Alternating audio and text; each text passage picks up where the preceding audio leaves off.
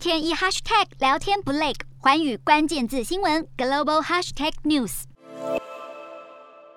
时隔三年多，十六号美国联准会首次升息，美股四大指数却报以涨声手拉手一起收红。十年期美国公债殖利率一度触及三年高点，因为这一回联准会主席鲍尔有先说提前消除市场悬念。联准会这回升息一码之后，将趋近于零的利率来到百分之零点二五到百分之零点五的区间。多数官员预测，今年接下来的六次决策会议中，每次都会升息，明年还要再升三到四次。也就是说，今年年底美国基准利率至少将升到百分之一点八七五，明年底达到百分之二点七五，比去年年底预估的快得多。而二零二四年则是利率持稳。鲍尔直指乌俄战火加剧了全球通膨压力，同时也下修了美国经济成长到百分之二点八。而继上周联准会结束疫情以来的长期购债，鲍尔也在会后的记者会暗示，可能五月就会开始缩表。分析指出，货币政策紧缩代表联准会认为美国经济基础稳固，抗通膨才是未来重点。